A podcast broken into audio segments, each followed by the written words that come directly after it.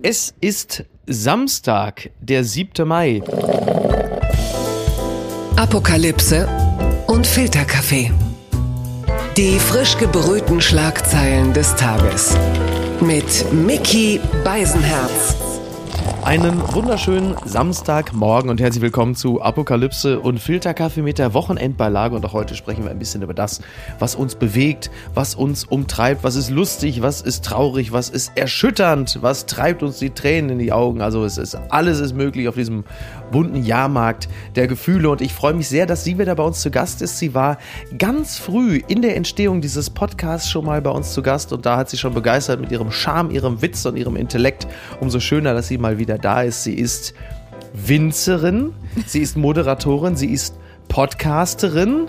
Endlich normale Leute zusammen mit Till Reiners. Man könnte sagen, sie ist Unternehmerin, wenn das dieser Tage nicht so ein wahnsinnig gefährlicher Begriff wäre für Menschen, die unternehmend und äh, moderierend sind. Deshalb sage ich an dieser Stelle Hallo, Ariana Barbori. Hallo Mickey, vielen Dank. Ich hatte erst kurz Angst, dass du sagst, sie ist winzig. Nein. Irgendwie, nee, ich wusste bei Vince nicht so richtig, wo du jetzt abbiegst, aber du hast es nochmal in die komplett richtige, richtige Ecke Nein, gebracht. du bist also du bist ja wirklich alles andere, Andere als Vinci. Du bist ja eine, eine Größe. Ich bin eine Mediengröße. du bist ne? eine Mediengröße. ich, geistig bin ich 1,95. Da- Das ist, äh, du, äh, apropos 1,95, ich habe ja die Tage äh, zusammen mit Niklas und David auf einer Bühne gestanden. Und das Interessante bei den beiden ist ja, dass David, ich muss immer aufpassen, dass ich ihn nicht verwechsel, David ist ja eigentlich der Kleine von den beiden. David ist der, hat er, der ist Normale, möchte ich sagen. ist der Normale. Und der Der ist ja mit Normale. 1,88 aber nun auch schon nicht klein geraten. Aber der war für mich immer der Kleine von den beiden. Und dann ähm, ist Niklas aufgestanden. Wir saßen ja auf der Bühne. Und dann, also das ist ja unglaublich. Und ich stand dazwischen und das war so ein bisschen, als hätten wir Girls Day, als würde ich irgendwie Mama und Papa auf der Arbeit besuchen. Das war wirklich ein absurdes Bild. Ja, bei Niklas Äh, denkt man ja. eigentlich, wenn er sitzt, schon, es ist ein ausgewachsener Mensch, ne? Ja. Ein ausgewachsenes Männchen. Ja. Ein ausgewachsenes Gorilla-Männchen. Unglaublich. Und dann, dann steht er erst auf. Und dann steht er dann auf. geht's erst los bei ihm. Ja. Und dann steht er auf. Ja, und dann ist er plötzlich 2,7 Meter, sieben, glaube ich. ja, unglaublich, ne? Oder Äh, vier. Unfassbar groß. Ja, sagenhaft. Super ja, Typen. Wenn er nicht aufpasst, machen die bald Experimente mit dem.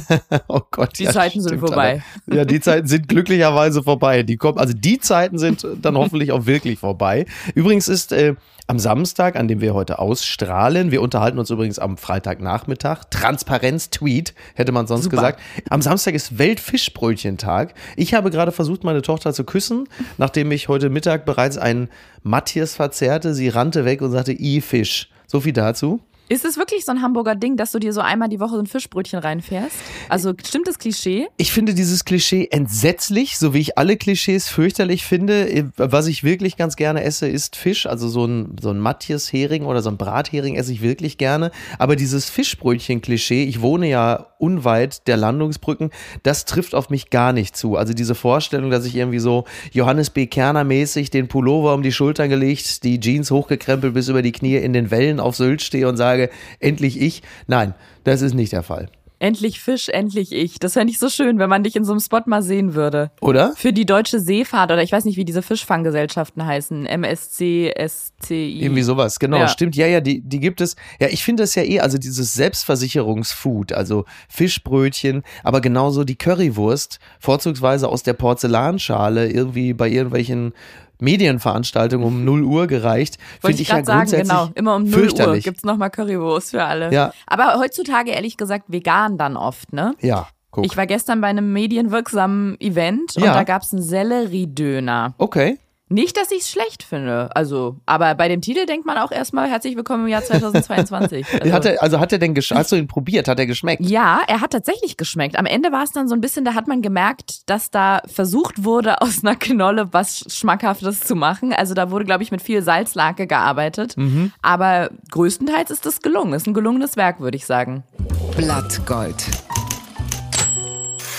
Vornamen-Ranking für 2021. Emilia und Noah sind erneut die beliebtesten Babynamen. Das berichtet der Spiegel. Kurz zeitlos positiv an den Vorlieben frisch gebackener Eltern. Bei den Babynamen hat sich 2021 wenig geändert. Das gilt besonders bei weiblichen Vornamen, ja, also äh, kurz, zeitlos, positiv. Also die Ochsenknechts sind offenkundig auch nicht die klassischen äh, Babynamen 2021 ist ja in diesem Falle die Liste, sondern sind halt eben so Namen wie Emilia, Emma, Mia, Mila, also sehr kurz alle gehalten und bei den Jungs Noah, Leon, Finn, Paul, Luca kennt man ja so aus dem privaten Bekannten- und Freundeskreis. Da kursieren exakt diese Namen. Oder äh, gibt es irgendwelche exotischen, die dir so aufgefallen sind in den letzten Monaten und Jahren? Also ich muss sagen, ich habe sehr viele Eltern und werdende Eltern in meinem Freundeskreis. Ja. Meine eigenen Eltern auch sind auch in meinem Freundeskreis drin. Und Okay. wenn diese Freunde mich in den letzten Jahren gefragt haben, ja, guck mal, die Namen haben wir überlegt, welchen findest du gut? Mhm. Dann ha- haben wir meistens in so einem Kollektiv entschieden, wie in so einer Kommune, wie Ja. mit diesem, wie heißt der, Rainer Langhans oder Rainer ja. Langhals? Ja, irgendwie sowas. Nee, Langhans, Irgendwas, Langhans, irgendwas ist genau, lang bei ja. ihm auf jeden Fall immer. das ist richtig. Und so haben wir dann Hals im Kollektiv, ja, ich weiß auch nicht, ob es der Hals ist, aber irgendwas ist bei ihm sehr lang.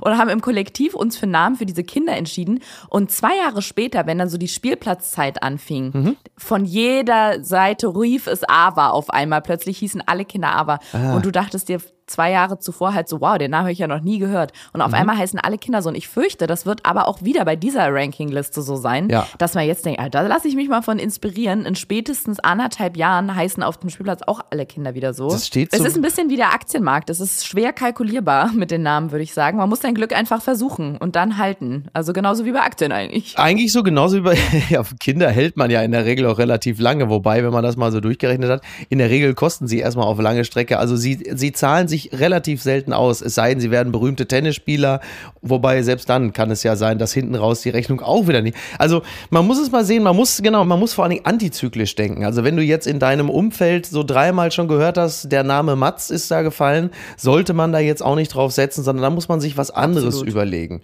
Ne? Ich meine, Wladimir ist wieder frei als Name. Das könnte man jetzt zum Beispiel gut machen. Der ist in ein paar Jahren. neutral. Geht's vielleicht. Man weiß es nicht. Mal geht's vielleicht wieder. Also es gibt interessante, ich habe das mal, ich habe vor Jahren schon mal drüber geschrieben. Und dann gibt es zum Beispiel Namen, die zulässig sind. Zum Beispiel Pepsi Carola, God Power oder Jacqueline. Aber S-C-H-A-K-L-Y-N, das Mhm. geht. Ne? Napoleon geht auch und Despot. Das fand ich auch äh, wirklich sehr, sehr gut. Schokominzer geht auch. Wirklich? Darf man machen. Pfefferminzer wiederum geht nicht. Steht auf der roten Liste. Und dann sind Namen, die nicht erlaubt sind. Atomfried, Nelkenheini oder Borussia. Bei Borussia kannst du zumindest davon ausgehen, dass sie im Leben nie irgendwas gewinnen wird. Aber ähm, dass Borussia nicht geht, das verstehe ich am allerwenigsten, denn das wäre ja sogar ein eindeutig auch als Mädchenname zu identifizierender Eigenname. Also Durch man A ja, darum Ende, geht's ne? ja auf Ämtern. Ja, noch ist das ja zumindest bei Ämtern wichtig, dass man eindeutig Jungs und Mädchen am Namen identifizieren kann. Wir wollen mal sehen, wie sich das entwickelt, aber dass das nicht geht, finde ich bemerkenswert. Das hätte ich nicht gedacht. Ich war vor einer Weile auch sehr erstaunt, als ich hörte, dass die deutsche Dichterin und Denkerin Intellektuelle Bibis Beauty Palace angeblich einen Antrag einreichen musste, dass sie ihren Sohn Leo nennen darf. Die hat ja diesen Namen irgendwann veröffentlicht. Ja. Und angeblich musste sie das beantragen, weil es diesen Namen in Deutschland vorher nicht eingetragen gab Ah. und sie da erst so ein Verfahren eröffnen. Also ich glaube, sie hat das nötige Kleingeld und die nötigen Kontakte, um dies auch zu tun. Das denke ich doch wohl. Ja. Aber dass Ja. Leo auch nicht in Deutschland vorher gelistet war, das wundert mich sehr, weil das hättest du jetzt auch in deiner Liste aufführen können. Ich hätte gedacht, ja klar, Leo, klar, habe ich schon hundertmal gehört. Absolut. Ich fand es sehr schön, vor ein paar Jahren gab es eine tolle Meldung und zwar ähm, einer der beiden von den Amigos hier, diese singenden Busfahrer, die kennst du ja wahrscheinlich auch, ne? Die. Amigos. Bernd und Karl-Heinz sind ja im Grunde genommen unsere, weiß ich nicht, weil sind das unsere Elevator Boys? Ich weiß es nicht genau. Auf jeden Fall, Karl-Heinz wurde damals Großvater, stolzer Großvater und sein Sohn hat ihm ein Enkelchen geschenkt und dieses Enkelkind hatte einen tollen Namen bekommen.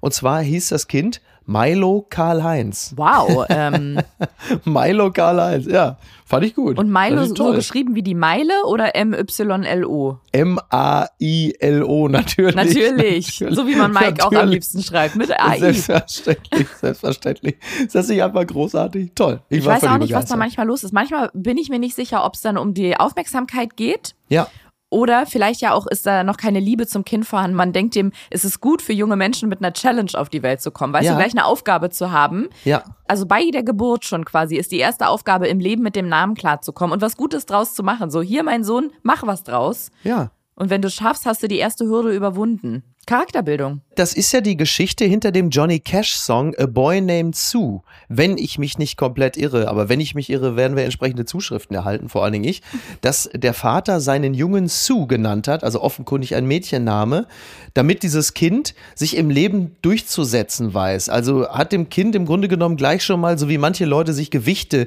an die Knöchel hängen, damit sie beim Joggen einfach besser performen und härter werden, so ist dieser Name halt einfach A Boy Named Sue. Und ja, das war dann, äh, sagen wir, das kleine Startkapital, was der Vater dem Jungen mitgegeben hat. Und das gilt ja in gewisser Hinsicht auch für Milo Karl-Heinz, möchte man sagen, wenngleich der pädagogische Impetus vermutlich ein anderer gewesen ist. Ich denke, er hat es von vornherein gut gemeint. Absolut, Und, ähm, ganz bestimmt sogar. Das gibt's doch gar nicht. Es scheitert am Angebot. Kevin Kühnert sucht seit mehr als einem Jahr eine Wohnung in Berlin. Der SPD-Generalsekretär hat noch keine Bleibe in seinem Berliner Wahlkreis gefunden. Das berichtet der Tagesspiegel und zitiert aus dem Tagesspiegel Checkpoint Podcast. Kevin Kühnert sagte da, dass er glücklicherweise nicht Druck habe, wie andere aus der aktuellen Wohnung raus müssen. Aber es sei eine wenig freudvolle Beschäftigung, eine Wohnung zu suchen. Nun ist es ja so, Ariana, sowohl du als auch ich, wir leben in deutschen Großstädten und wissen, glaube ich, beide, wie schwierig das ist, eine Wohnung zu finden. Ich nehme das an. Möglicherweise sagst du aber jetzt auch gleich, das war ja ganz einfach. Es war nicht ganz einfach, aber ähm, ich verärgere jetzt bestimmt viele Menschen, aber ich habe das Gefühl, ich habe das auch mit einer positiven Anziehungskraft herbeigewunschen, möchte ich sagen. So ich nennt man Bestechungen jetzt mittlerweile, dass man einfach Geld in die Mappe legt. Ist das, ist das der, Ganz genau so. Ich habe lange an der Ja. Mhm. Begrifflichkeit gearbeitet, aber freut mich, dass du es sofort entlarvt hast. Ja. Nee, Miki, ich habe den Wunsch ins Universum geschickt. Um ehrlich zu sein, habe ich ihn nicht nur ins Universum geschickt, ich habe es mir aufgeschrieben. Ich habe auf dem Blatt Papier genau die Wohnung geschrieben, wie ich sie haben wollte, Oh. weil ich irgendwann mal in einem shady Buch gelesen habe, dass das die Konstellation der Sterne beeinflussen kann. Nee, aber Jetzt klingt aber schon schwer nach Paulina Roginski hier gerade, ne? ähnlich. Es hat geklappt.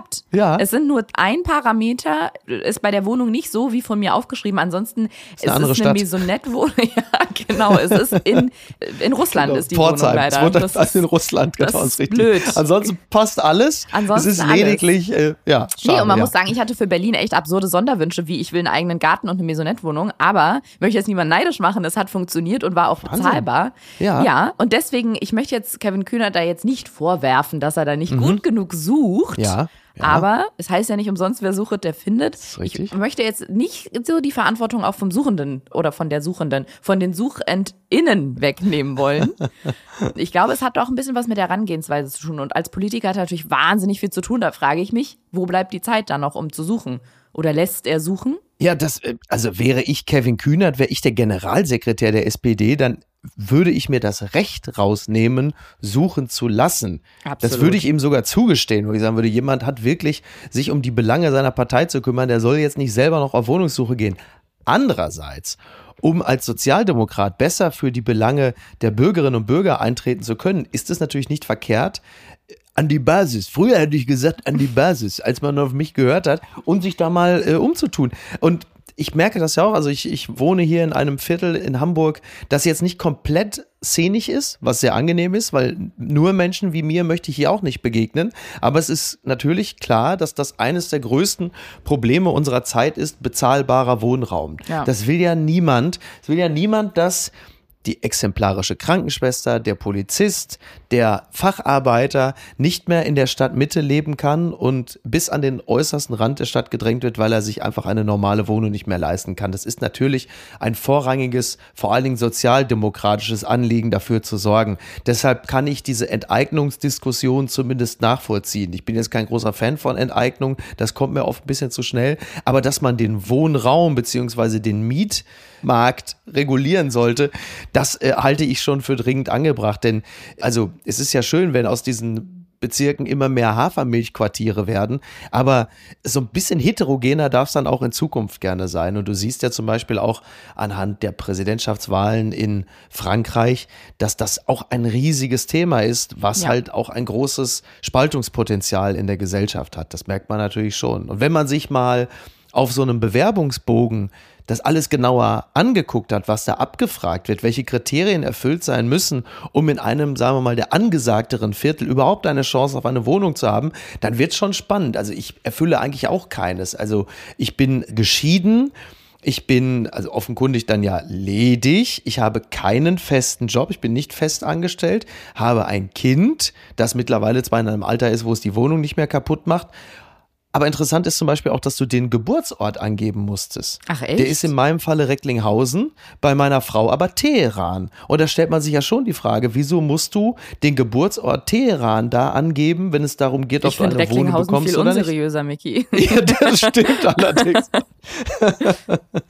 Nee, aber Ja, es aber ist wirklich schon- verrückt. ja. Also ja, mein Freund arbeitet in der Rennradindustrie Ja, als äh, Marketingmanager und hat einen Freund, der äh, oder einen Kollegen slash Freund Mhm. und der hat sich vor einer Weile mit seiner Freundin oder Frau und Baby auf eine Wohnung beworben und die waren mit dem Eigentümer dieser Wohnung schon sehr, sehr weit. Also es war quasi gefühlt kurz vor Einzug und dann ging es einfach nur, die haben so im Nebensatz ging es da, also die hatten schon nachgewiesen, dass sie ein festes Einkommen haben und so weiter und so fort und dann ging es in so einem Nebensatz darum, was der denn macht. Ja. Und als dann rauskam, dass der in der Fahrradindustrie arbeitet, hat der Typ nur gesagt, ihr kriegt meine Wohnung auf gar keinen Fall, ich hasse Radfahrer. Ach, wirklich? Und das Gespräch war beendet und sie haben diese Wohnung nicht bekommen.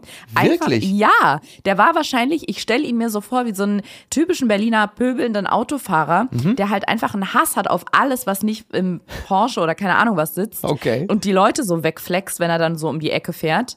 Und ja, das war alleine das Arbeiten in der Fahrradindustrie war ein Ausschlusskriterium für ihn.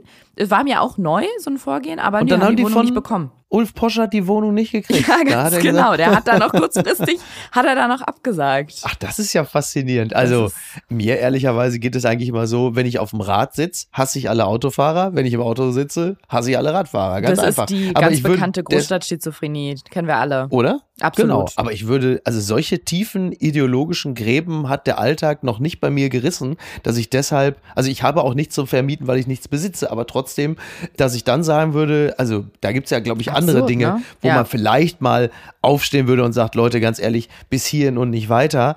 Aber das wäre für mich jetzt kein Kriterium, das muss man sagen. Aber das finde ich ja spannend, zumal ja auch die Fahrrad, ja gut, aber wenn du, klar, wenn du alles hast, was weniger als vier Räder hat, dann, well, Die gute Tat des Tages. Am Sonntag, den 8. Mai, ist Muttertag. Und an dieser Stelle kann man ja schon mal ganz herzliche Grüße aussenden. Liebe Mama, Ja. ich hab dich lieb. Du hast offenkundig alles Ich richtig hab dich gemacht. auch lieb, Mama von Mickey. Ja, ja, das ist eine tolle Frau, ist eine tolle Frau. Glaub Kann ich ich. nur Gutes drüber sagen. Und letzten Endes wahrscheinlich ist sie mit der Grund dafür, dass ich den ganzen Quatsch hier überhaupt so befreit machen kann, weil ich mich frühzeitig dafür entschieden habe, das zu machen, was mir Freude macht und nicht irgendwelchen falschen äh, Vorstellungen der Eltern nachgegangen bin. Da habe ich vermutlich sehr, sehr von äh, profitiert. Ansonsten ist der Muttertag natürlich, glaube ich, eine, also Mütter sind generell eine teuflische Erfindung der Blumenindustrie, das wissen wir ja. Absolut. Das ist ja, ist ja völlig klar. Ne? Und Väter der Bierindustrie. Also das, so ist das ja aufgeteilt. Stimmt, Himmelfahrt ist Kein ja auch Geheimnis. bald wieder. Ja, ja, Himmelfahrt ist. Hast du ist schon den. Bollerwagen besorgt? Ich habe sowas nie gemacht. Ich habe nie eine, also eine klassische Vatertagstour mit Bollerwagen und so habe ich nie gemacht.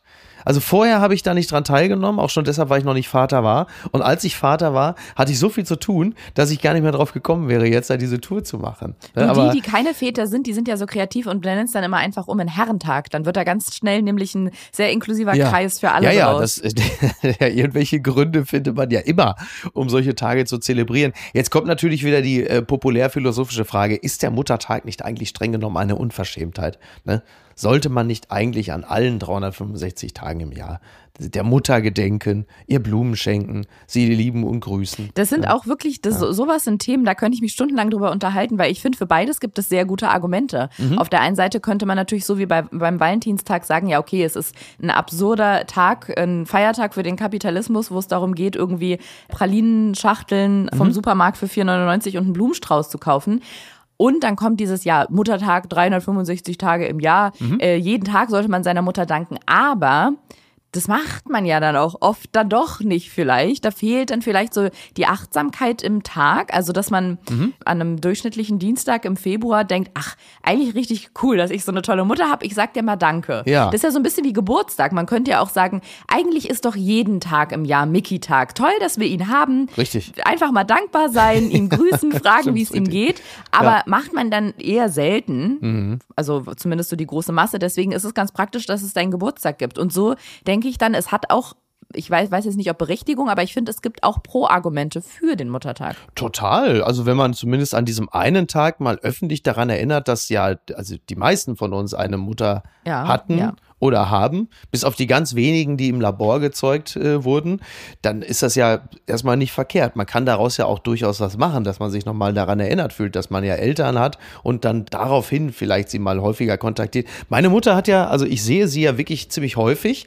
Meine Mutter hat trotzdem sehr positiv reagiert, äh, unter anderem auf den Friendly Fire Podcast, den ich ja mit dem Kollegen Polak habe, weil sie äh, speziell über diesen Podcast, der ja noch ein bisschen persönlicher ist als der Apokalypse Podcast, nochmal ganz viele Dinge über mich erfahren erfahren hat, die sie noch gar nicht wusste. Ach, siehste? Ja, ich bin mir nie ganz, ich glaube, bei Polak und mir ist es ganz unterschiedlich. Also bei meiner, wenn ich den Podcast mache, dann versuche ich immer Dinge zu sagen, die nach Möglichkeit meine Mutter nicht beschämen könnten. Und bei Olli Polak habe ich immer das Gefühl, bei ihm ist der Impuls genau umgekehrt. Der Zug ist abgefahren auch, habe ich das Gefühl bei Olli. Aber guck mal, weißt, weißt du, mir fällt gerade ein, was ich auf Social Media super oft sehe, hat zugenommen irgendwie in letzter Zeit, sind so, also wir kennen ja alle diese generischen Captions mit, ähm, ich mache am Wochenende, gehe ich in den Zoo, was macht ihr am Wochenende? Postet es ja. unter dieses Bild, ja. Aber was wirklich zugenommen hat, ist immer mal wieder, wo ich auch denke, dass, ähm, ja, nice try, mhm. Katharina und Lukas, ist nicht vergessen, Oma anrufen oder Opa. Oh. Nicht vergessen, die Großeltern anzurufen. Ja. Das ist dann so als kleiner Reminder mit so einem kleinen Herz-Emoji noch. Und siehst du das nämlich, weil es gibt keinen Oma- und Opa-Tag. Wenn es das gäbe, dann würde man einmal im, im Jahr an einem festen festen Datum die Großeltern appreciaten. Ja. Aber die Mütter haben das. Und deswegen, ich finde das nicht so blöd. Ich finde die Idee nicht so blöd. Nee, ich finde es auch, das ist übrigens ein sehr guter, also genau, so Grandma und Granddad Appreciation Day. Mhm. Äh, zumal ja man sagen muss, die Großeltern äh, von heute sind ja auch eine andere Generation. Da muss man sich dann auch keine Sorgen machen, dass man da irgendwie Leute mit zweifelhafter äh, Vergangenheit in Deutschland da irgendwie zu groß macht.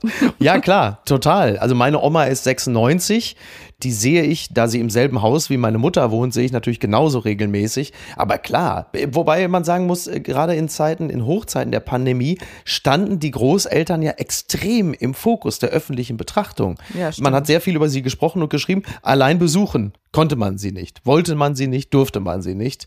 Wäre dann vielleicht jetzt an der Zeit, dann gleich mal noch einen Strauß mehr mit persönlich zu überreichen, denn äh, die Großmutter ist ja schlussendlich die Mutter der Mutter. Und von daher, ne, machen wir vielleicht nochmal 50 schön. Euro. Guck mal, machen wir hier Hand bei nehmen. dir im Podcast aus dem Muttertag heute einen Muttertag slash Großeltern Appreciation Tag. Ich komme mir gerade so ein bisschen vor wie so ein Hybrid irgendwo zwischen Giovanni Zarella und Florian Silber. Ist nicht. Äh, es ist optisch Gott sei Dank noch nicht angekommen. Bei Großeltern. Warte mal ab, wenn ich mir gleich wieder den blauen Doppelreiher anziehe, dann ist, ist es soweit. Die unbequeme Meinung. Offener Brief an Olaf Scholz. Dieter Nuhr bewertet Kritik als irrational und teilweise verlogen. Das berichtet die Frankfurter Rundschau. Der offene Brief an Kanzler Scholz hat viel Aufsehen hervorgerufen. Kritik wollen unter anderem Dieter Nuhr und Ranga Yogeshwar nicht auf sich sitzen lassen. Klar, ne? Wir erinnern uns Anfang letzter Woche, Ende der Woche davor, ging der erste offene Brief an Olaf Scholz, bei dem ich mittlerweile das Gefühl habe, seine Handlungsfähigkeit ist auch deshalb eingeschränkt, weil er gar nicht mehr hinterherkommt, diese ganzen offenen Briefe an ihn zu lesen. ist ja auch so ein bisschen was. Die Leute haben plötzlich das Briefschreiben entdeckt, nur sie vergessen, dass man den Brief irgendwo jetzt einfach auch mal irgendwo reintut und zumacht. Aber das ist nur am Rande. Klar, ne? Alice Schwarze hat das Ganze initiiert, in der Emma war das zu lesen, Reinhard May hat sich beteiligt, Martin Walser, Juli C., sehr viele kluge Leute. Also der Begriff intellektueller, intellektuelle hat in gewisser Hinsicht auch gelitten, wurde auch mal wieder natürlich komplett im Internet abgesaut und durchgenudelt. Es gab eine Antwort von vielen anderen Intellektuellen. Es sind also sehr viele offene Briefe derzeit im Raum und in diesem Falle jetzt exemplarisch Dieter Nuhr, aber nicht nur er, auch Ranga Yogeshwar versuchen sich jetzt gerade zu erklären, äh, was das denn sollte. Und ich würde von dir gerne wissen, wie du das insgesamt gerade empfindest. Also jetzt nicht unbedingt die Lage, also das kannst du mir auch gerne sagen, klar. Aber diese Art der offenen Kommunikation über das Thema schwere Waffenlieferung gerade in Anbetracht der offenen Briefe, die gerade so kursieren. Also ich muss sagen, die Begriffe oder die Namen Alice Schwarzer und Emma sind schon so leichte Red Flags bei mir mhm. in den letzten Jahren geworden. Mhm. Dieter nur auch. Alle mhm. drei zusammen auf einem Fleck ist wirklich so ähm, Atomglocke schrillt. Mhm. Mhm. Das heißt, da würde ich immer schon mit sehr großer Vorsicht rangehen. Und irgendwie hatte ich das Gefühl, es hat so ein bisschen den gleichen Effekt wie diese Zusammenschlüsse in der Corona-Zeit, also während der Hochphase der Pandemie, als sich dann SchauspielerInnen, FilmemacherInnen zusammengetan haben in irgendwelchen offenen Videos oder ich weiß nicht, wie man diese mhm. Form dann nennt. Ja, ja. Das und diese alles dicht machen, Videocollage. Ja, ne? und genau, dann gab's ja. da äh, Hashtags ein nach dem anderen und irgendwelche Aktionen. Ich find's ja gut, wenn Leute sich zusammentun und so eine Mission haben. Ich habe auch das Gefühl, das ist gerade während der Pandemie größer geworden, weil man nicht so einen guten Ausdrucksweg hatte, vor allem in, während der Lockdowns, wenn man zu Hause bleiben musste, dann war es irgendwie, ja, bot sich irgendwie an, sich so digital zu vernetzen und dann zu sagen, hey, wir haben hier eine Message. Ich meine, bei Black Lives Matter war es ja auch ist eine Bewegung, die um die ganze Welt gegangen ist, ja. die ich ganz toll fand und wirklich teilweise berührend zu sehen, was da alles in Bewegung ja. gesetzt wurde. Gut, dann gibt es Bewegungen, da weiß ich jetzt nicht, ob die so positiv behaftet sind. Alles richtig? Ja, ich finde es, wie gesagt, erstmal sage ich ja, schön, wenn sich Menschen zusammenfinden, die eine gleiche Meinung haben.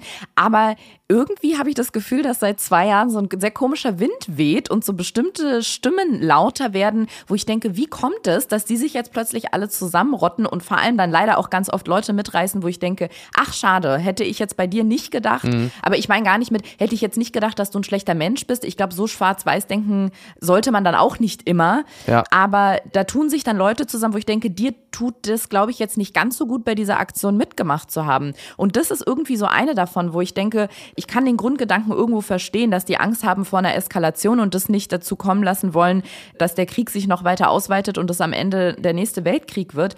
Aber ja, dann mit so für mich, für mein Empfinden nicht zu Ende gedachten Forderungen so ein bisschen populistisch zu schreiben. So, jetzt schau mal hier, wir haben einen Brief, der wurde da schon veröffentlicht, dann auch noch von der Emma zuerst veröffentlicht, wo mhm. ich denke, was versprecht ihr euch davon? Ja, genau. Man muss natürlich auch immer ein bisschen gucken, dass so die eigene Meinungsgrundierung in Anbetracht der Leute, die den Brief verfasst haben, nicht die Botschaft überlagert. Du hast es ja gerade richtig gesagt. Du hast zum Beispiel jetzt Ali Schwarzer. Da hat man ja grundsätzlich schon mal ein Gefühl zu, zu der mhm. Person. Ne? Man, man hat ja immer auch einen persönlichen Background, einen Kontext, in dem das Ganze sich bewegt. Aber nimm beispielsweise Ranga Yogeshwar, Andreas Dresen, Reinhard May, Gerhard Polt. Die sind ja auch Teil dieses Briefes gewesen. Und ich finde es auch, dass die Argumentation in diesem Brief nicht schlüssig zu Ende gedacht war. Ich will jetzt, auch gar nicht im Detail alles jetzt durchdeklinieren, aber dieser Gedanke, man muss zu Verhandlungen kommen, die Ukraine muss auch irgendwann erkennen, dass die, also jetzt mal paraphrasiert, dass die Opferzahl irgendwann so groß ja. ist, dass das Wehren sich nicht mehr lohnt und dass man sich besser ergeben sollte, um größeres Leid vom ukrainischen Volk abzuhalten. Und das ist halt das eine, das ist die Forderung ja auch an die Ukraine. Es wurde ja auch sinngemäß gesagt, das zu entscheiden, ist irgendwann nicht mehr allein in der Hand der ukrainischen Regierung. Das äh, kann man natürlich als übergriffig bezeichnen, denn natürlich ist es letztgültig immer die Entscheidung der Regierung der Ukraine und des ukrainischen Volkes.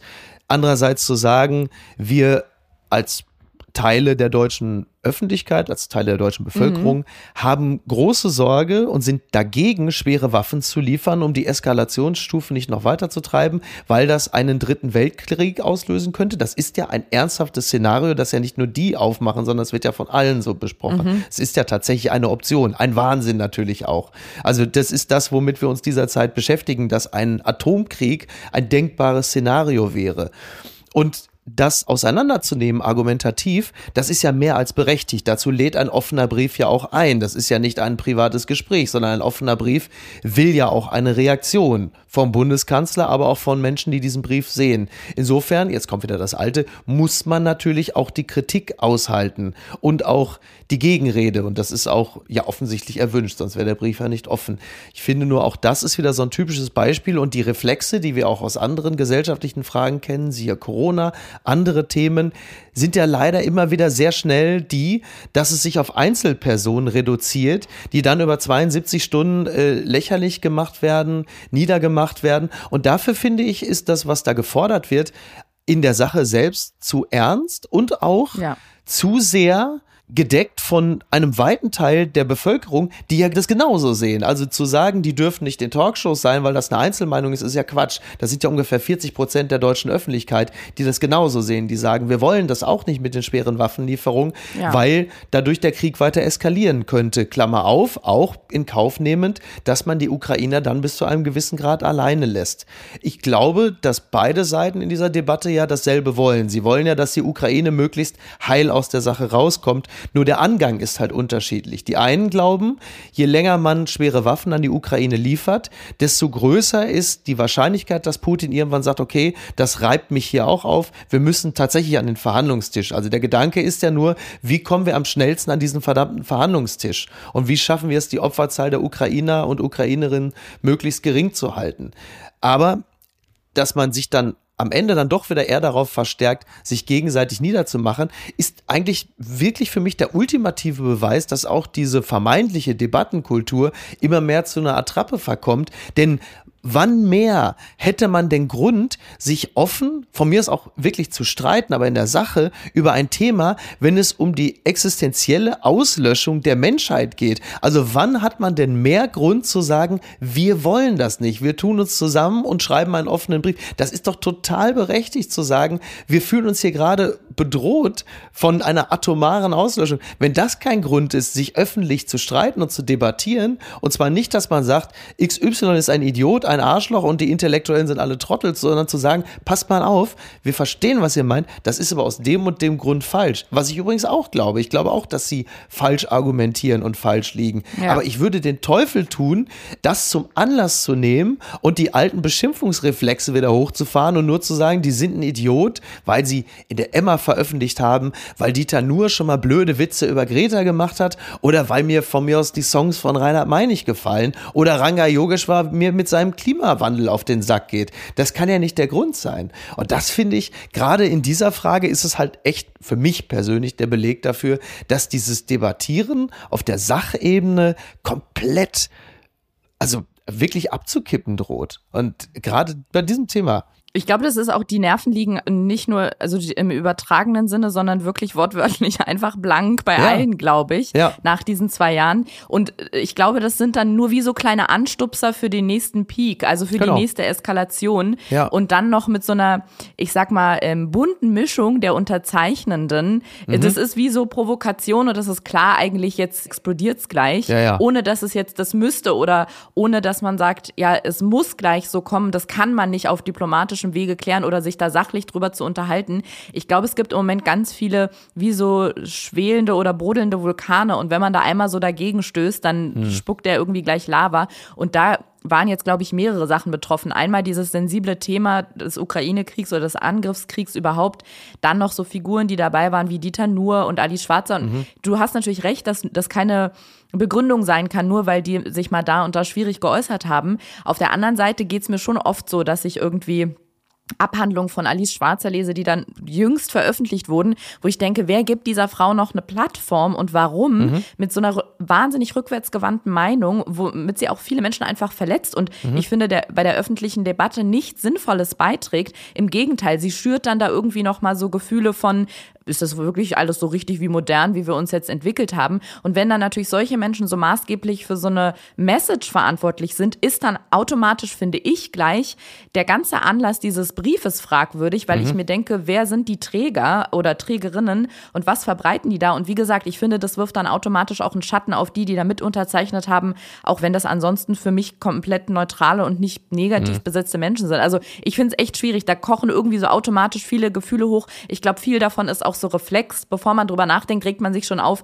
nur wenn man Dieter nur liest. Ja, ja, klar. Ja. Ja, ja, so, so Debattenrestbestände aus anderen Auseinandersetzungen, die schwingen dann so als, als mhm. freie Teilchen noch so mit. Und du merkst natürlich, dass bei dem einen oder der anderen die alte Schablone dann einfach auf den neuen Konflikt aufgelegt ja. und angelegt wird. Das ist aber natürlich falsch, denn du kannst nicht über das Thema Waffenlieferung genauso diskutieren wie über Impfung ja oder nein. Denn da gibt es ganz klare Studien, ne, um dieses Thema zu nehmen. Das hast du aber beim Thema Waffenlieferung an die Ukraine natürlich nicht. Denn beide haben letzten Endes nur eine Vorstellung davon, wie es laufen könnte. Beide Seiten wissen nicht, ja. was es für einen Effekt haben wird. Ich kann mich zwar dem offenen Brief von Ali Schwarzer zum Beispiel nicht anschließen, weil beispielsweise Butcher und andere äh, Gegenden bewiesen haben, was der diktatorische Frieden Russlands für die Bevölkerung dort bedeutet. Das heißt, du hast schon eine gewisse Form der Evidenz. Aber letzten Endes die Idee zu sagen, wir liefern weiter schwere Waffen, um zu einem wie auch immer gearteten Ziel zu gelangen. Niemand weiß, wie das funktioniert. Das kannst du gar mhm. nicht sagen. Du hast nur eine Vorstellung davon und du modellierst etwas und denkst dir, okay, so in etwa wird es laufen. Und ich bin auch Anhänger der anderen Theorie, käme aber nie an den Punkt zu sagen, ihr seid Arschloch. Lars Eidinger ist für mich kein Arschloch, nur weil er eine etwas naive Vorstellung von Frieden hat und Krieg das ist für mich noch kein Grund, jemanden jetzt mir rauszupicken und zu sagen, er ist ein absoluter Vollidiot. Dann hätte ich ja gerne nochmal noch mal andere Fehlleistungen und da haben wir gerade dieser Tage nun wirklich auch andere Leute in der Öffentlichkeit gehabt. Ich sag mal, bei einem offenen Brief ist es so, man weiß zumindest, wo er herkommt und wo er so hingeht und er hat auch nichts gekostet. Ja, ich glaube, den Effekt, den man da richtig gut sehen konnte, ist so dieser ich nehme jetzt mal nur den Onkel, es kann aber auch die Tante mhm. sein, aber den Onkel, den man auf der Familienfeier jedes Jahr trifft, der dann irgendwie seinen politisch etwas schwierigen Witz macht. Entweder geht es auf Kosten des Genderns oder aufgrund irgendwelcher rassistischer Vorurteile. Mhm. Und man denkt sich irgendwann, ja, okay, es ist einfach Onkel Franz, ich fange gar nicht an, mit ihm zu diskutieren.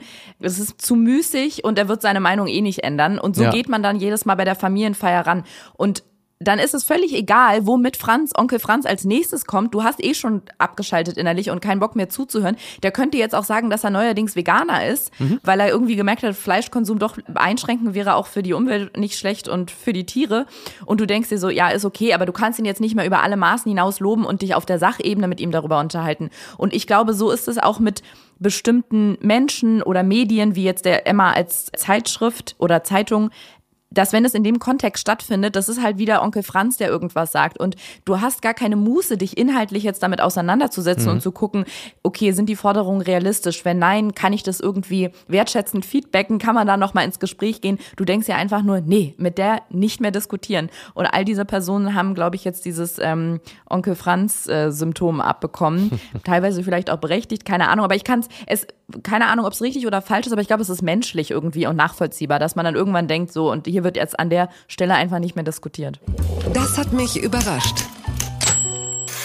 Die Süddeutsche schreibt, äh, beziehungsweise Tanja Rest schreibt in der Süddeutschen, Feministin versus Sexbeast. Nackte Bäuche und ein Rock, der gerade so den Hintern bedeckt. Das ist der Modehit des Frühjahrs. Und alle, die sich zuvor der Diversity verschrieben haben, feiern ihn. Wie konnte das passieren? Ja, es geht um ein Kleidungsstück von Miu Miu. Das wurde ähm, auf der Pariser Modewoche vorgestellt, also für das Frühjahr, den Sommer 2020. 2022 und es ist, ähm, ich versuche das mal kurz zu beschreiben, es ist ein winzig kleiner Faltenrock mit Gürtel, der unterhalb der Hüftknochen anfing und auf Höhe der an die Schenkel andockenden Pobacken schon wieder aufhörte. Dazu ein blaues Button-Down-Hemd, Kniestrümpfe, Kittenheels. Okay, es gibt diese punktuellen Übertreibungen in jeder smarten Kollektion, damit das zu Tode erschöpfte Fashion-Publikum nicht einschläft und halbwegs rafft, was die Message ist. Dann aber kam der Rock ein zweites, drittes, viertes Mal und mit jedem Auftritt rutschte der Saum des Blousons, Hemden, Wolzwetter ein Stück höher, bis man schließlich nur noch auf nackte, flache Bäuche starrte, freigelegt zwischen zwei Handbreit über Busen und Hintern gegurtete Streifen Stoff. Der Gag war am Ende gar kein Gag, es war der volle Ernst der Designerin Miuccia Prada, Büroklamotten für den Casual Friday auf Vince-Format heruntergeschrumpft und von sexy Schulmädchen vorgeführt. Und die Überraschung der Autorin ist, dass es halt eben keinen Skandal gab. Niemand war empört, sondern sie zitiert, sie waren sichtlich komplett und durch die Bank Bank hingerissen. Und äh, wir kennen dieses Bild von beispielsweise Nicole Kidman auf dem Cover, ich glaube, war es die Vanity Fair oder die Vogue, eins von beiden. Äh, also es sieht natürlich hervorragend aus. Ich halte diese Kleidung jetzt nicht für klassisch alltagstauglich. Es zeigt wahnsinnig viel Haut, aber die Frage, die sich jetzt halt eben gerade stellt, ist diese Kleidung noch zeitgemäß oder gerade zeitgemäß? Und da frage ich natürlich dich als Frau. Klar, wen sonst? Wenn ich mich, ich muss sagen, also abgesehen davon, dass ich finde, alles, was auf so Fashion Weeks und Modenschauen vorgestellt wird, ist seltenst alltagstauglich. Aber das ist nur meine kleine bescheidene Meinung aus Ja, Berlin. Ist richtig. Ähm, ich sehe dich auch noch nicht in diesem Minirock an dieser Stelle, Miki. Kleiner ist ja auch erst Freitag. Ach so, okay. Äh, am Wochenende bin ich meistens so in Planten und Blumen hier in den Hamburger Parks unterwegs. Ach toll, dann warst du das doch neulich. Ja, ja. Ich dich von hinten sah. Ich habe doch noch gegrüßt, aber äh, Ja, war, naja. Ich habe nur, ich konnte nur auf diese Beine gucken. Ich muss sagen, ich tue mich schwer, da eine Meinung zu finden, weil Mhm. diese Debatte ja auch, was so Schönheitsoperationen ganz oft auftaucht, dass man sagt, ja, jetzt fühlen sich irgendwie viele Frauen gedrängt oder ja, irgendwas an ihrem Gesicht machen zu lassen, weil das im Moment so der Zeitgeist ist und durch die ganzen Instagram- und Social-Media-Filter. Und dann gibt es gefühlt so zwei Lager. Die einen sagen, das ist unfeministisch, das zu machen und was an sich zu verändern. Und man müsste irgendwie sich so nehmen, wie man ist. Ob man sich jetzt liebt, das sei mal dahingestellt, aber zumindest so nehmen, wie man ist. Und die anderen sagen, es ist gerade feministisch zu sagen, ich mache das, weil ich das ändern möchte. Und es ist nicht ein Beugen dem Druck der Gesellschaft, Genau. sondern ein selbstbestimmtes, ich möchte mich verändern. Und da nehme ich mich meistens immer so zwei bis zehn Meter zurück und beobachte interessiert das Gespräch und kann beiden Punkten irgendwie, beiden Argumentationssträngen folgen. Ich kann mich aber einfach, ich stehe da total in der Mitte und so ist es ehrlich gesagt auch, was diese sehr schmal bemessene Kleidung angeht. Ich bin hin und her gerissen zwischen, das ist irgendwie Sexualisierung des weiblichen Körpers und wenn sie es wollen, dann sollen sie es einfach anziehen, weil das übt natürlich auf ganz viele Frauen auch wieder einen Druck aus und irgendwie einem Schönheitsideal nicht Klar. zu entsprechen, weil wenn es halt bestimmte Frauen anziehen, die nicht diesem Schönheitsideal, was die Gesellschaft und die Medien irgendwie so entwickeln, entsprechen, von Kleidergröße 36 und keine einzige ähm, Zellulite-Delle, die das halt nicht gerne machen oder sie tun's und müssen sich dann blöde Sprüche anhören. Also ich bin jetzt mal auf deine Meinung als Nichtfrau gespannt. Ja, da muss ich sagen, da höre ich mir lieber immer die weibliche Perspektive an, da ich grundsätzlich ja immer, also irgendeine Art von gesellschaftlichem Druck begegnen wir ja immer. Ja. Das gilt ja sowohl für Frauen als auch für Männer. Auch Männer haben ja, wie man immer mal wieder lesen kann, äh, sich auch mit gesellschaftlichem Druck und auch einer neuen persönlichen Rollenfindung auszusetzen. Auch für Männer ist ja das Rollenbild anders geworden, als es noch vor 20 Jahren gewesen ist. Und du kannst jetzt zum Beispiel sagen, es ist die Sexualisierung des weiblichen Körpers. Man könnte aber auch sagen, diese Kleidung ist die Ästhetisierung des weiblichen Körpers. Das heißt, man schaut es sich einfach gerne an, weil es gut zusammenpasst. So, der Mensch sieht fit und gesund aus. Übrigens, egal ob Mann oder Frau. Es gibt dann auch Männer, die auf die eine oder andere Art und Weise knapp bekleidet sind und man schaut sich das an und denkt erstmal vielleicht ohne diesen sexualisierten Gedanken, sondern einfach nur, ich kann ja auch Männer sehen und denken, das sieht sehr gut aus. Das ist ein sehr gut aussehender Mann, ohne dass ich jetzt gleich, äh, dass meine Gedanken von Sexualität umwölkt sind. Das geht ja schon auch. Aber ich glaube, das, was du gerade sagst, ist auch ein unauflöslicher Widerspruch. Denn auch Menschen, die an sich etwas verändern, beispielsweise Frauen, die an sich etwas verändern, die sind für die einen Frauen Frauen, die sich dem Schönheitsdiktat, dem möglicherweise männlich dominierten Schönheitsdiktat beugen. Es können aber auch Frauen sein, die sagen, ich möchte gerne für mich so aussehen. Ich finde das schön. Gibt es ja auch. Was das Ergebnis ist, das lasse ich mal völlig offen. Wir haben natürlich ganz viele Frauen gesehen, bei denen die Ergebnisse der Operation nach unseren Maßstäben fürchterlich sind und die selber sagen, ich finde mich so schön, wie ich bin. Da kannst du natürlich auch schlecht was zu sagen. Das bleibt am Ende immer eine individuelle Entscheidung. Entscheidend ist ja, glaube ich, trotzdem, dass wir in eine Gesellschaft gelangen, in der aber die Optik nicht entscheidend dafür ist, wie weit du es beispielsweise im Beruf schaffst, ob du eine, wie schon erwähnt, eine Wohnung bekommst. Also, dass du nicht bestimmte soziale Standards oder optische Standards erfüllen musst, um etwas zu erreichen, sondern dass du letzten Endes, egal ob du so knapp bekleidet bist oder ob du einen schwarzen Rollkragenpullover und flache Schuhe trägst oder von mir aus aussiehst wie äh, ich will jetzt niemanden shame, dass das alles dich aber in keinster Weise dabei behindert, dahin zu kommen, wo du hin möchtest. Ich glaube, darum geht es ja letzten Endes. Aber wie du für dich selber entscheidest, wie du aussehen musst oder möchtest, das ist ja, also so Figuren wie zum Beispiel Cardi B oder Lizzo, aber auch Ariana Grande beispielsweise oder die Kardashians haben ja auch nochmal ein völlig anderes Frauenbild geschaffen, das sich ja völlig völlig abhebt von dem, was wir zum Beispiel vor fünf Jahren auf dem roten Teppich bei der Berlinale nach MeToo gesehen haben, als alle halt eben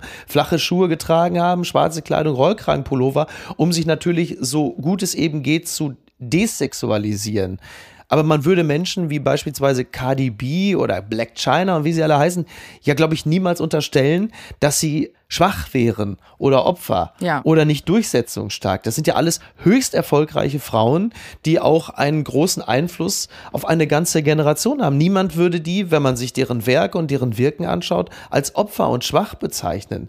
Da muss man mir aber erklären, wie das dann zusammenpasst. Ja, ich glaube, feministisch heißt ja erstmal selbstbestimmt und so frei von Zwängen oder von irgendwelchen von der Gesellschaft geleiteten Maßstäben. Genau. Ja. Und ich glaube, dass es ganz schwierig auseinanderzufusseln ist oder so wie du schon gesagt hast, auch eine Art Teufelskreis, weil du halt nicht bis in die Tiefe jedes Mal sagen kannst, das ist jetzt eine selbstbestimmte Entscheidung der Frau oder das ist eine durch den Druck der Gesellschaft geleitete Entscheidung. Das finde ich schon mal schwer. Und weil ich vorhin so ganz selbstverständlich gesagt habe, kurzer Rock gleich Sexualisierung in, zusammengefasst, das ist, glaube ich, auch was, was wir gerade erst nach und nach auflösen, also wir als Gesellschaft dass kurzer Rock nicht gleich bedeutet, also das ist jetzt, glaube ich, mittlerweile sehr verbreitet, das ist keine Einladung an irgendwen, Verfügbarkeit. ja, einmal schon mal das nicht. Also das bedeutet nicht, du darfst mich anfassen oder angucken, nur weil ich einen kurzen Rock habe. Dann kommt ja sehr oft meist von männlichen Kommentierenden im äh, anonymen Internet. Aber wenn sie dann so einen kurzen Rock getragen hat oder so einen tiefen Ausschnitt, dann wollte sie es doch. Und da erstmal zu lernen, und ich glaube, das ist erstmal die nächste Aufgabe, bevor wir dann den Schritt weiterkommen,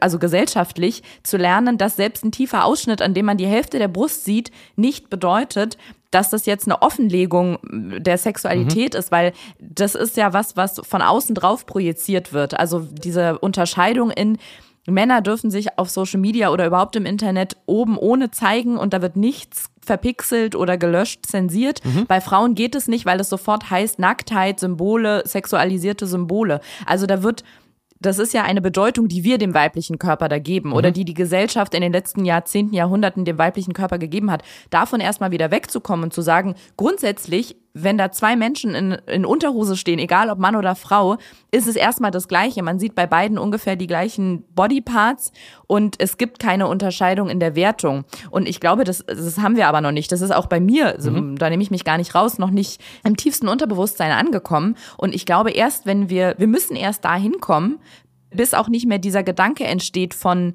da wird jetzt mit einem kurzen Rock geschockt, weil bei einer Frau heißt ja kurzer Rock gleich, oh, die zeigt was von sich, die gibt was preis, die sind tiefe Einblicke. Das ist ja alles eine Wertung, die wir dem Ganzen geben. Und ja, deswegen, also ich finde es aber gut, dass da gerade viel dann drüber debattiert wird und ich finde es auch gut, dass da die, die Diskussionen gerade da so drüber entfachen, weil ich glaube, wenn wir die dann irgendwann mal ausdiskutiert haben, dann sind wir da irgendwann angekommen, dass man da gar nicht mehr drüber reden muss, ob auf einer Modenschau jetzt der Rock zwei Zentimeter kurz war oder 20 Zentimeter lang. Genau, und ich glaube, dass wir da gerade in so einem Prozess sind und tatsächlich alle lernen, so blöd und äh, esoterisch das jetzt irgendwie klingt oder so äh, diplomatisch versöhnlich, aber es ist so. Ganz weit vorne.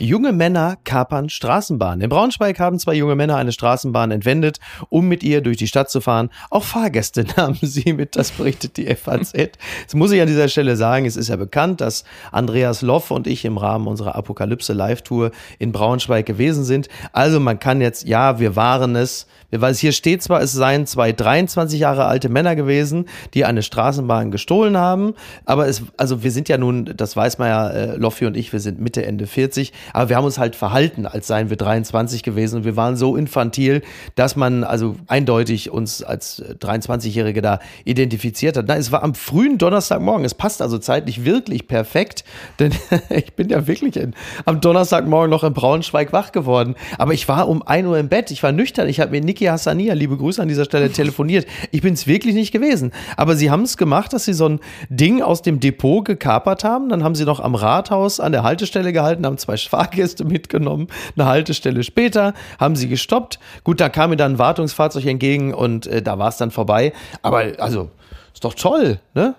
Das 9-Euro-Ticket kommt sowieso und jetzt sagen die ersten Bürger, Kinders, wir gehen noch eine Stufe weiter.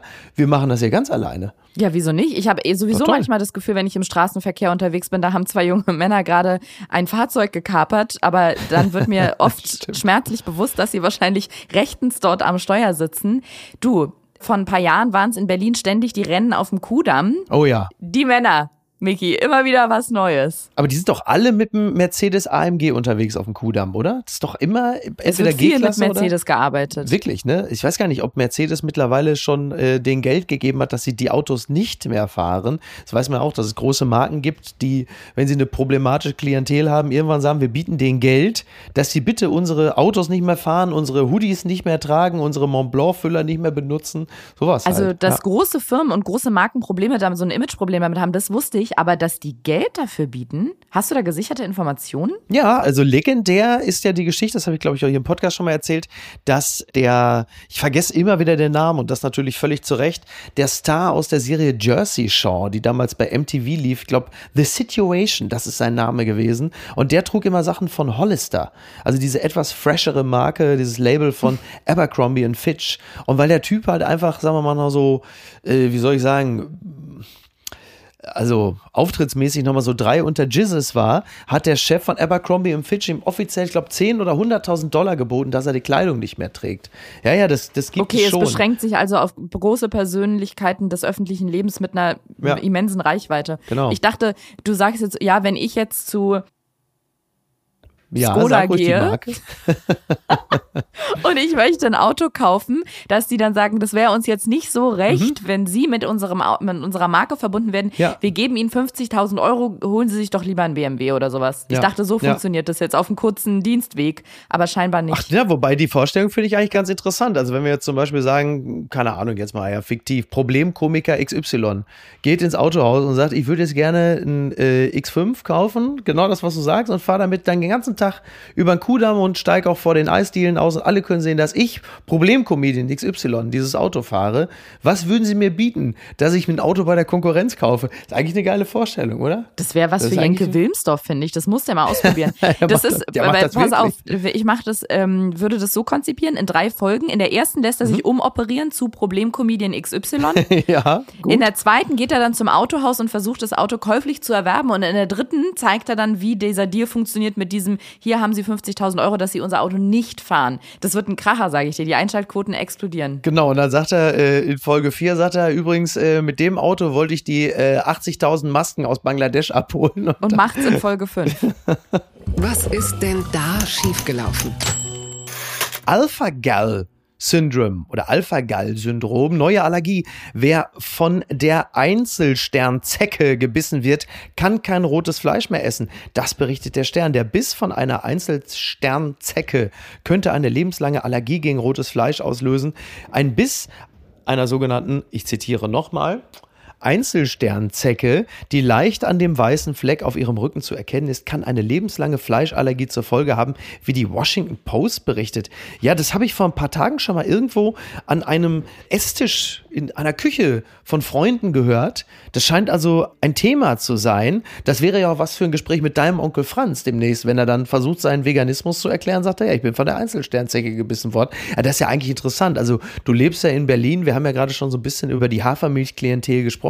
Ob die jetzt möglicherweise demnächst dann irgendwie in anderen Berliner Vierteln einfach diese Zecke frei lässt, damit die Leute endlich vom Veganismus überzeugt sind. Das, da tun sich ja ganz neue Möglichkeiten auf. Ja, aber ich frage mich, also Long Covid, jetzt kommt Einzelsternzecke, was, was denn noch? Irre, ne? Miki, oder? Was denn noch? Ja, ja. Ja. Ich proste dir an dieser Stelle übrigens mit meinem Hafer-Cappuccino zu, falls ich das stört. Na, überhaupt nicht. Ich bin ja auch bekennender Hafermilchkonsument. Von daher, äh, all die Dinge, die ich hier so lustvoll anklage und frotzelnd benenne, ich bin ja Teil dieses Problems. Das fand ich ja so süß. Letzte Woche hatte äh, Jochen Breyer, äh, der geschätzte Kollege vom ZDF, hatte Rudi Völler zu Gast im aktuellen Sportstudio. Und Rudi Völler ist natürlich ein, ein rühriger, älterer Herr, Anfang 60, der natürlich, klar, alte Schule ist, ne, alte Fußballschule der 80er. Und Rudi Völler wurde ja ganz kurz mal, äh, zog ein, naja, ein Shitstürmchen nach sich, weil er äh, sich also so vehement gegen Latte Macchiato gewehrt hat und meinte, das sei ein Frauengetränk.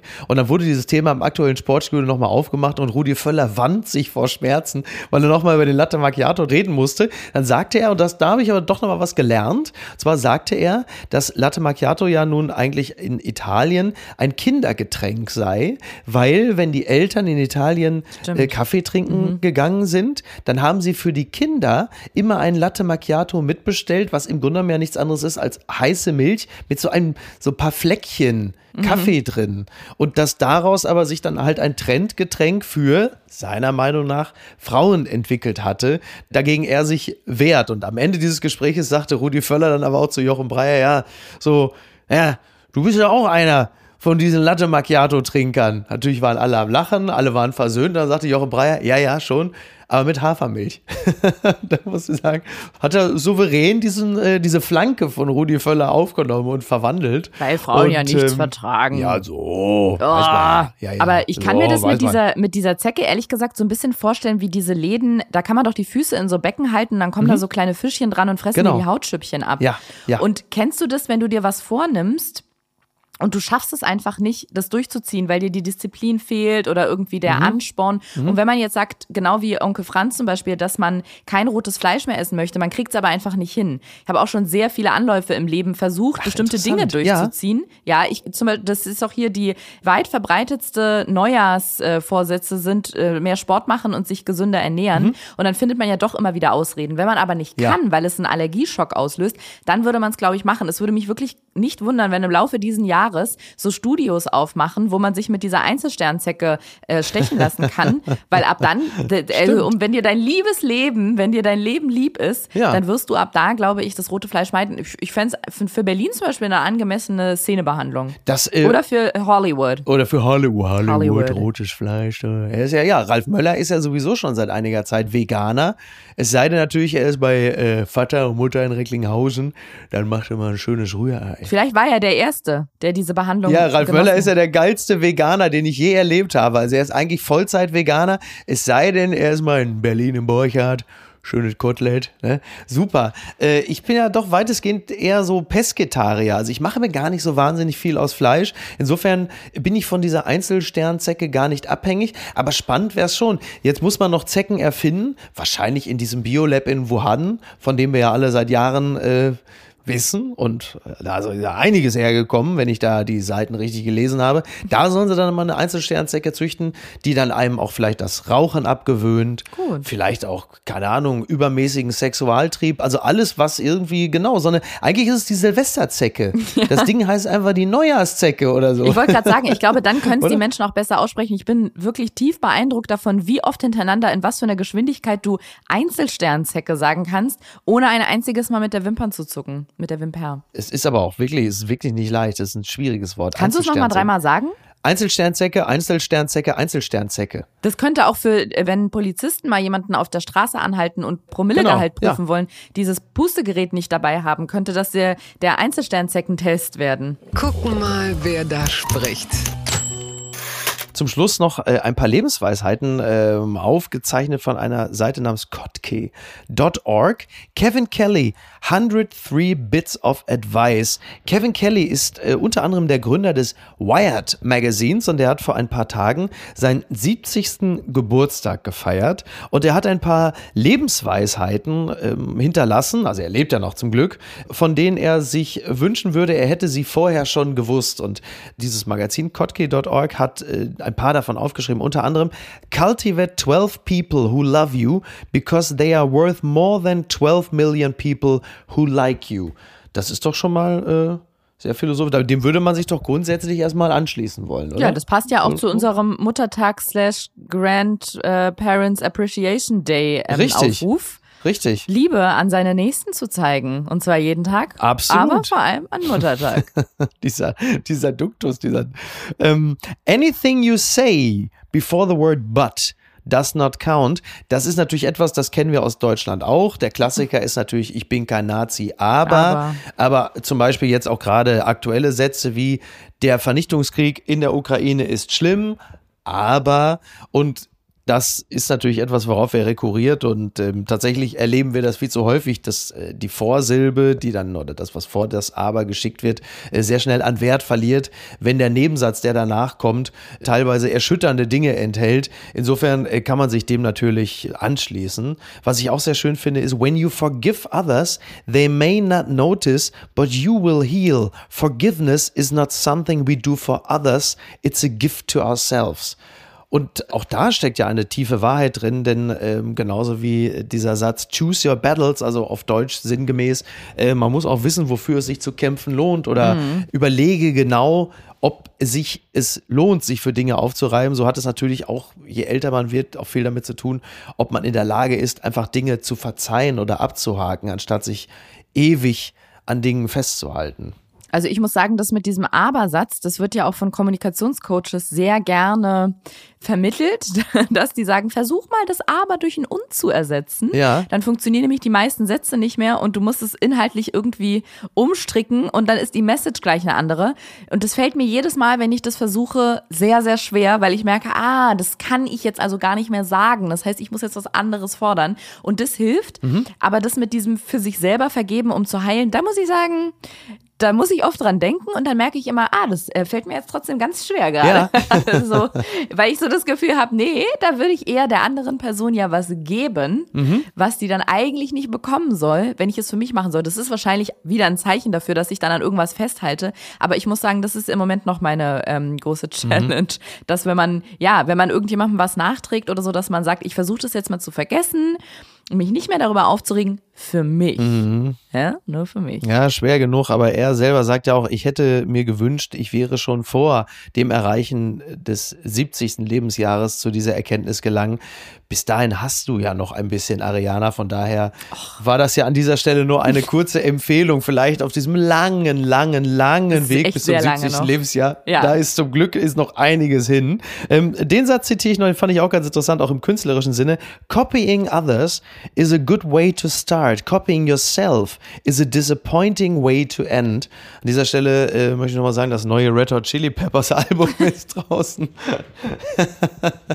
Aber es ist natürlich für Menschen, die in der Kunst tätig sind, ein richtiger Imperativ, immer mal darüber nachzudenken, ob man nicht doch nochmal vielleicht andere Wege gehen möchte, anstatt sich immer nur selbst zu kopieren.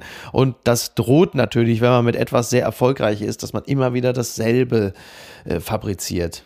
Erkennst du das auch an dir selbst? Wobei du bist ja relativ frisch Winzerin, das heißt, du hast ja nochmal einen ganz anderen Weg gewählt. Das stimmt, aber mir hat Matze Hilscher vor einer Weile ein ganz toll, also was heißt ein ganz tolles Buch? Er hat mir ein Buch empfohlen, das klang gut und das liegt wie alle anderen Bücher auch neben meinem Bett auf einem Stapel, der jedes, jeden Monat größer wird. Und da geht's darum, ich kann es jetzt nicht mal richtig wiedergeben, aber dass es absolut normal und sogar gut ist, wenn man immer wieder kopiert und zwar andere, aber da geht's halt wirklich genau um, gezielt um dieses Kopieren und dass das nicht das Ziel ist, immer wieder originell was Neues zu erfinden mhm. und warum wir so viel aus dem Kopieren ziehen können und was auch das Positive an diesem Prozess ist, wenn du dich jetzt fragst, was ziehen wir denn daraus, was können wir denn daraus gewinnen? Ja. Ich kann es dir nicht sagen, Miki, weil das Buch ist noch relativ weit unten, das heißt auf der Liste relativ weit hinten, aber ich kann mal recherchieren oder nochmal nachgucken, wie das heißt und dir das zukommen lassen, weil Matze war sehr begeistert darüber, ja. über dieses Buch. Und das fand ich eine interessante These, weil ansonsten hört man ja immer wieder, ja, an dieser Stelle möchte ich Picasso zitieren, der einst sagte, unter den Menschen gibt es viel mehr Kopien als Originale. Also dieses, dieser Prozess des Kopierens scheint mhm. in, in, der, in der philosophischen Welt, in der Welt der Intellektuellen, in der wir beide uns ja auch befinden, Richtig. sehr verbreitet zu sein, sich darüber auszutauschen, darüber Gedanken zu machen. Und für mich war es eine neue These zu sagen, es ist wichtig und gerade gut zu kopieren. Von daher bin ich gespannt, was in diesem Buch steht, wenn ich es irgendwann mal lese. ja, also das Kopieren ist grundsätzlich ja ähm, wirklich gut, um, um zu starten. Und also in der Kunst erleben wir das ja immer wieder, dass kopiert wird. In der Musik, also nennen es Kopieren oder nennen es Zitieren, egal. Also die Strokes haben natürlich auch letzten Endes nichts anderes gemacht, als Bands zu kopieren oder zitieren, die äh, schon 20 oder 30 Jahre vorher aktiv gewesen sind. Und das hast du in der Literatur natürlich auch. Viele Menschen haben 20 Jahre später, wenn sie geschrieben haben, äh, Benjamin von Stuttgart-Barre kopiert, der ja einen sehr eigenen Stil entworfen hat. Ich selber selbst merke es bei mir beim Schreiben auch immer wieder, dass etwas, was ich tue, da fühle ich mich zumindest an Stuttgart-Barre erinnert, wo ich denke, ah, das könnte jetzt theoretisch etwas gewesen sein, wo ich tief in meinem Herzen versucht habe, ihn zu kopieren. Die begrüße auch an dieser Stelle. Und das hast du, das hast du natürlich überall. Nur irgendwann ist es vielleicht ganz ratsam, den, den eigenen Stil zu finden oder sich dann von diesem Stil auch wieder bis zum gewissen Stück zu entfernen, weil man sonst zu berechenbar wird. Weil die Leute, die das lesen oder die das hören, immer dann denken, ah ja, ich weiß schon, welcher Ton, welches Wort da gleich um die nächste Ecke kommt. Und dann wird's für äh, die Konsumierenden vielleicht ein bisschen langweilig und dann muss man vielleicht auch wieder was anderes machen, andere Dinge selber konsumieren, vielleicht woanders hin reisen. Keine Ahnung, ich weiß es nicht. Ich glaube, wenn man von dem Kopieren so ein ganz bisschen wegnimmt, also im Antrieb, wenn man jetzt sagt, ich versuche nicht jemanden zu kopieren, sondern dem, was mich bei, von der Person so beeindruckt, nachzueifern, dann wird's vielleicht inspirieren und ich glaube, mhm. dann wird's vielleicht doch was, was eigenes, was einfach so, ja, man hat jemanden vielleicht so als Muse gehabt oder so ein bisschen, ja, als Inspirationsquelle einfach und man hat der Person schon nachgeeifert. Ich war zum Beispiel total beeindruckt von Chick von Wolfgang Herrndorf oh ja. und mhm. weiß noch, dass ich mal eine Geschichte geschrieben habe, wo ich versucht habe, seinen Stil so nicht nachzumachen, aber ja, ich, ich wollte halt mhm. so schreiben, wie das, was er in mir quasi ausgelöst hat, als ich dieses Buch gelesen habe. Und egal wie die Geschichte am Ende geworden ist, ich hätte ihn ja nie damit kopieren können. Aber vielleicht dient es in dem Moment so als Inspiration und man kann selber wieder was draus machen. Und irgendwie war die Person dann Anstoß dafür, ohne dass man jetzt eins zu eins, ja. der das was nachgeschrieben hat. Deswegen, ja, vielleicht ist das auch die Message des Buches und ich habe die jetzt schon vorweggenommen und bin einfach genial, weil ich das Buch noch nicht gelesen habe und trotzdem weiß, was die Quintessenz ist. Ja, das ist sehr gut. Genau mit dieser Grundhaltung können wir dich sofort ins äh, literarische Quartett setzen. Juli C. wer hat möglicherweise sowieso diese Woche gar keine Zeit. Ähm, und äh, was die Inspiration angeht, dann habe ich einfach dich als Inspirationsquelle genutzt. Ariana, ich bedanke mich ganz herzlich bei dir. Das hat mir sehr viel Freude gemacht. Es war sehr schön, dass du mal wieder bei uns zu Gast gewesen bist. Es ist wirklich viel zu lange her, das letzte Mal. Vielleicht magst du ja ein bisschen schneller wiederkommen, als wieder zwei Jahre zu brauchen. so machen wir es. Vielen Dank für die Einladung. Dann höre ich dich jetzt einfach wieder äh, zeitnah in äh, Endlich normale Leute. Da freue ich mich drauf. Du unterhältst dich ja offensichtlich gerne mit Männern, die dir nicht gewachsen sind. Mit weißen Cis-Männern. Mit weißen Cis-Männern. Ciao, Ariana. Dankeschön. Ciao. Apokalypse und Filtercafé ist eine Studio Bummens Produktion mit freundlicher Unterstützung der Florida Entertainment. Redaktion Niki Hassania. Executive Producer Tobias Baukhage. Produktion Hannah Marahiel. Ton und Schnitt Niki Fränking. Neue Episoden gibt es immer montags, mittwochs, freitags und samstags. Überall, wo es Podcasts gibt. Stimme der Vernunft und unerreicht gute Sprecherin der Rubriken Bettina Rust. Die Studio Bummens Podcast-Empfehlung. Hallo, ich bin Jan Müller. Seit 2019 mache ich meinen Podcast Reflektor. Es geht um Musik und um die Geschichten hinter der Musik. Ich selbst spiele bei Tokotronic. Ich weiß, was es bedeutet, Musik zu machen, in einer Band zu spielen, Alben aufzunehmen und auf Tour zu sein. Ich kenne alle Facetten, die sich mit diesem Beruf verbinden. Drama und Euphorie. Und genau darüber spreche ich mit meinen Gästen bei Reflektor. Was verbindet uns? Was unterscheidet uns? Reflektor gibt euch einen Blick hinter die Kulissen der Musikwelt, den ihr sonst nirgendwo bekommt. Die Liste der Menschen, mit denen ich bereits sprach, ist lang. Deichkind, Campino, Jens Rachut, Doro Pesch, Judith Holofernes, Casper, Igor Levitt, Haftbefehl, Esther Bejarano, Charlie Hübner und viele, viele mehr. Am 14. März ist die Winterpause zu Ende. Dann geht es weiter mit neuen Gästen, jeden Freitag. Ich freue mich drauf und ich freue mich auf euch. Wer nicht so lange warten möchte, der kann sich im Club Reflektor ganz besondere exklusive Folgen anhören. Hört gerne rein bei steadyhq.com. Music is a healing force of the universe. Reflektor, der Musikpodcast. Wir hören uns ab dem 14. März. Euer Jan Müller.